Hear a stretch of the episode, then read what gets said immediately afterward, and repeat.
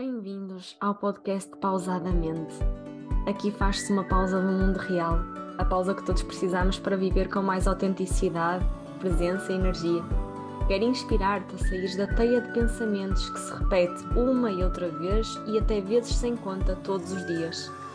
Aqui trago-te possibilidades infinitas para desvendar o teu potencial. Desenvolvimento pessoal, espiritualidade e cura para o sistema nervoso são temas que vais encontrar aqui. Olá, bem-vindo ao sexto episódio do Pausadamente. Gravo-te este episódio com um dia maravilhoso de sol e trago-te hoje a reflexão de um tópico que tem estado muito presente na minha vida, algo que eu tenho vindo a integrar em mim, a trabalhar e a desenvolver para poder colocar em prática na minha vida. E esse tópico, essa reflexão será sobre disciplina. Eu desde sempre acreditei que para ter disciplina tinha que abdicar da minha liberdade, que é algo que eu realmente dou muito valor. Eu pensava que se integrasse a disciplina na minha vida, ia deixar de ter a capacidade de fluir com a vida. Iria ter de deixar de responder à vida conforme as suas solicitações, sem colocar muita pressão em mim e nas situações. E isto é uma característica minha. Eu gosto realmente de fluir e de ter leveza. Não gosto de nada que me prenda muito e que me traga muita rigidez. E pelo que eu tenho falado com as pessoas, a aversão a esta palavra acaba por ser um bocadinho geral. E é muito comum quando estamos principalmente mais conectados à área da espiritualidade e a viver o momento com total presença, nós acabamos por ter um pouco de aversão à disciplina, não é? Parece que a disciplina vai acabar com a nossa capacidade de poder usufruir o momento da presença. A ideia de me propor a fazer algo que eu não sabia se no momento que eu tinha definido fazer iria continuar a ser o que eu mais desejava ou o que estava mais alinhado comigo para aquele momento, levou-me muito tempo a não aplicar esta energia na minha vida. E quando digo energia, refiro-me à prática da disciplina ser uma característica da energia masculina, que representa o poder da ação e da realização. A recusa inconsciente de aprimorar a minha disciplina também fazia com que eu acreditasse que não tinha capacidade de foco e de planeamento uma vez que o que me acontecia era, num dia eu planeava e assumia um compromisso, mas no dia seguinte ou três dias a seguir eu desmotivava e acabava por abandonar, acabando sempre por colocar as culpas na pobre da disciplina. Sempre que isto me acontecia, eu alimentava a ideia de que a disciplina era algo mau para mim, porque me fazia duvidar constantemente.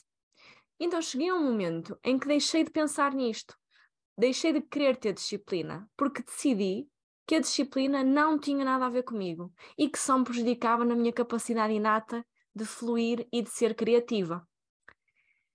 Isto levou-me a outros problemas, como a inco incoerência e inconsistência, à falta de comprometimento comigo própria, dúvidas constantes e a muita tagarelice mental imensa. Mas, tal como nos ensinamentos do yoga, a disciplina a palavrinha tapas, é um dos braços mais importantes dessa, desta filosofia indiana. E na vida real não há diferença.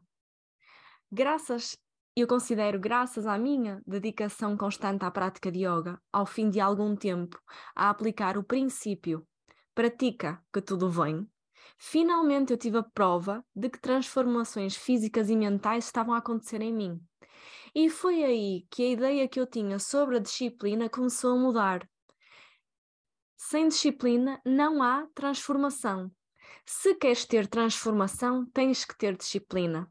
E foi este pequeno shift que mudou em mim e me fez voltar a tentar trazer a disciplina para a minha vida, implementar no meu dia a dia. Afinal, só tinha que aplicar na realidade aquilo que eu já tinha aprendido e integrado em cima do tapete.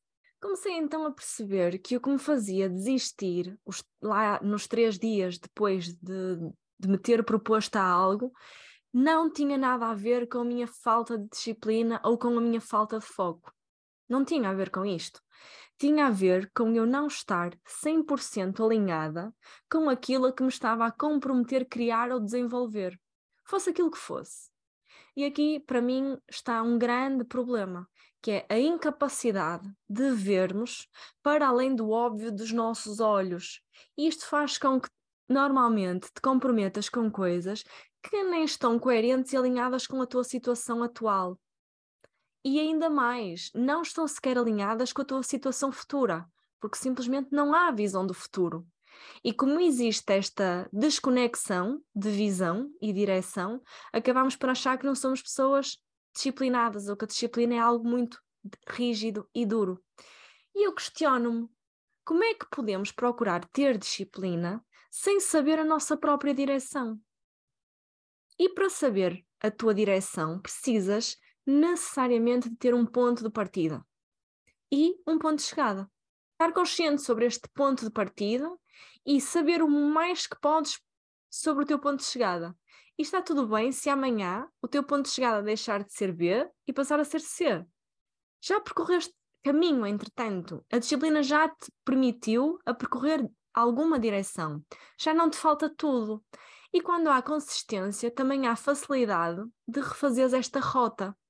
Então a disciplina, para mim, hoje em dia, ela representa a visão e a direção representa a firmeza das minhas ações no meu dia a dia. E ao contrário do que eu antes pensava, hoje acho que não há nada mais libertador que isto. Eu sinto que posso ser mais flexível e fluir ainda mais porque eu já não ando para trás e para a frente. Porque o meu compromisso está 100% alinhado comigo. A tagarelice mental já não tem tanta hipótese, digamos assim, e a minha mente está muito mais limpa pensares que não tens disciplina em alguma coisa e te repreenderes por isso, tal como eu fazia, lembra-te antes de te perguntar se estás alinhada àquilo que te estás a propor, se tens condições de avançar e do que é que tu precisas para criar essa consistência que desejas.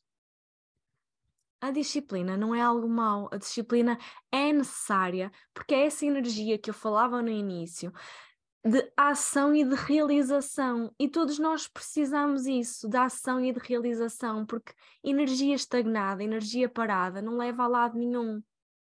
Quando tu pensares que não tens disciplina, pensa antes que pode ser outra coisa. Não ser a falta de clareza sobre o teu ponto atual e sobre o teu ponto futuro.